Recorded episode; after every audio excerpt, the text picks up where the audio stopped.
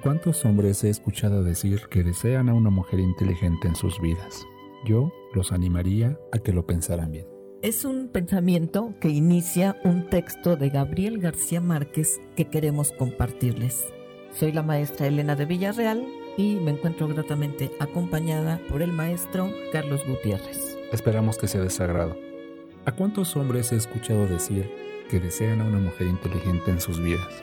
Yo los animaría que lo pensaran bien. Las mujeres inteligentes toman decisiones por sí mismas, tienen deseos propios y ponen límites. Tú nunca serás el centro de su vida, porque esta gira en torno a ella misma. Una mujer inteligente no va a dejarse manipular ni chantajear. Ella no se traga culpas. Las mujeres inteligentes cuestionan, analizan, discuten, no se conforman, avanzan. Esas mujeres tuvieron vida antes de ti y saben que la seguirán teniendo una vez que tú te hayas ido. Ella está para avisar, no para pedir permiso. Esas mujeres no buscan en la pareja un líder a quien seguir, a un papá que le resuelva la vida, ni a un hijo a quien rescatar. Ellas no quieren seguirte ni marcarle el camino a nadie, quieren caminar a tu lado. Ella sabe que la vida libre de violencia es un derecho, no un lujo ni un privilegio. Ellas expresan enojo, tristeza, alegría y miedo por igual, porque saben que el miedo no las vuelve débiles de la misma forma que el enojo no las vuelve masculinas. Esas dos emociones y las demás, todas en conjunto, la vuelven humana y ya. Una mujer inteligente es libre porque ha peleado por su libertad, pero no es víctima, es sobreviviente. No trates de encadenarla, porque ella sabrá cómo escapar. Recuerda que ya lo ha hecho antes. La mujer inteligente sabe que su valor no radica en la apariencia de su cuerpo ni en lo que haga con él piénsalo dos veces antes de juzgarla por su edad, estatura, volumen o conducta sexual, porque esto es violencia emocional y ella lo sabe. Así que, antes de abrir la boca para decir que deseas a una mujer inteligente en tu vida, pregúntate si tú realmente estás hecho para encajar en la suya.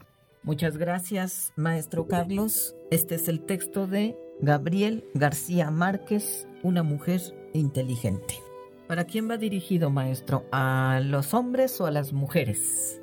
Yo digo que para ambos, porque para el hombre es el recordatorio de que la mujer es inteligente y por algo la ha elegido y la ha escogido su pareja, pero también un recordatorio para las mujeres en el cuanto al amor propio, el reconocerse a sí mismas, porque a veces son muy severas. Y el asimilar quizás estas eh, formas de conducta y llegar a ellas, podemos decir que hay mujeres que tienen miedo, que no se atreven que han sido sumisas, obedientes desde la casa paterna y nada más cambiaron de amo, digamos entre comillas. Claro. Y cambia nada más de quién va a domar y quién me va a controlar. Un poquito eso es la tradicional pedida de mano. Sí, Era pero- tuya, ahora la quiero para mí.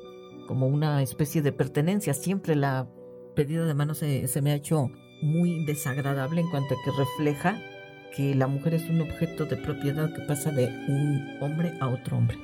Sí, sin embargo, creo que también aquí habla mucho de las elecciones. O sea, por ejemplo, vamos a pensar en la pedida de mano, ese ritual que se hace en el tránsito que usted menciona, se puede romper con la elección de la propia mujer. Y el mismo texto lo menciona, por ejemplo, dice, la mujer no es víctima, es sobreviviente. Esa es una parte que a usted le llamó la atención. Sí, Podríamos compartir las partes medulares eh, de acuerdo a su criterio. Esa le parece que es una de las más importantes. Pues a lo mejor no una de las más importantes, pero sí creo que tiene bastante sentido. Por ejemplo, veo otra que también me encanta, que dice, las mujeres inteligentes cuestionan, analizan, discuten, no se conforman, avanzan. Y pues habla de tenacidad, habla de perspectiva, habla de que siempre lo que se propone lo van a lograr. Ajá, que tienen capacidad y que lo van a hacer. Por eso analizan, por eso discuten. Ujú. Y fíjese, maestro, la parte que más me cautiva de todo este texto es en donde señala, ellas no quieren seguirte ni marcarle el camino a nadie, quieren caminar a tu lado. Eso es lo que considero la esencia de una relación de pareja. Sí. No ni yo te controlo ni tú me controlas, aunque sabemos que siempre hay un carácter más fuerte que el otro. Tú no eres la razón de mi vida. Mi vida tiene su propia razón. Tú no puedes ser el sentido de mi vida. Mi vida tiene su propio sentido. Pero si hay una pareja con la que puedo caminar de manera paralela, ah bueno, eso embellece y alegra la vida y podemos compartirla en ese contexto. Pero no, yo dependo de ti y mi vida depende de ti. Ahí sí ya el asunto para mí ya se echa a perder y por eso me encanta el contenido de este texto. Nos está diciendo, no, tú no eres una parte de él, no eres la media naranja. Tú eres una naranja completa que puede tener a otra naranja completa a un lado. Sí, por supuesto. Y... que si esa naranja se va, tú no te vas a derrumbar. Hay otra parte en el texto que dice eso. Cuando se va, pues tú sabes que tienes tu propia vida. No se te va a acabar el mundo. Vas a llorar, vas a sufrir, por supuesto. Todas las pérdidas siempre son dolorosas, pero vas a continuar con tu propia vida porque sí existe. Y, que también yo, yo concuerdo un poco con esta frase que dice, el miedo no las vuelve débiles de la misma forma que el enojo no las vuelve masculinas. Esas dos emociones y las demás, todas en su conjunto, la vuelven humana y ya. Efectivamente. Y tenemos esa dualidad, ¿verdad? Esa parte dulce, con un tanto de fragilidad, podríamos decir. Sí. Que no nos debilita.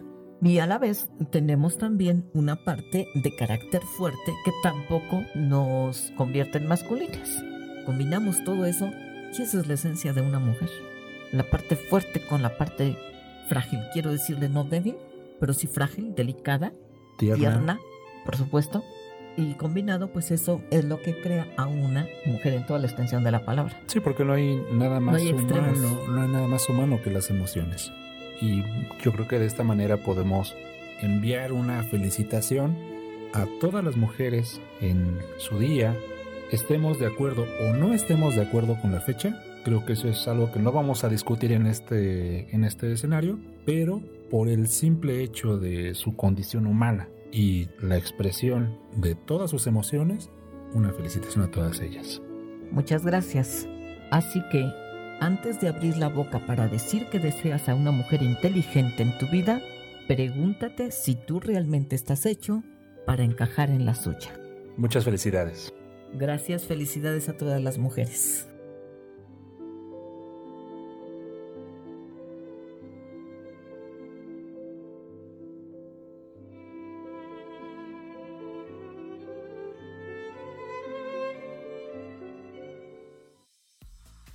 Universidad Toyancingo. Donde el mejor proyecto eres tú.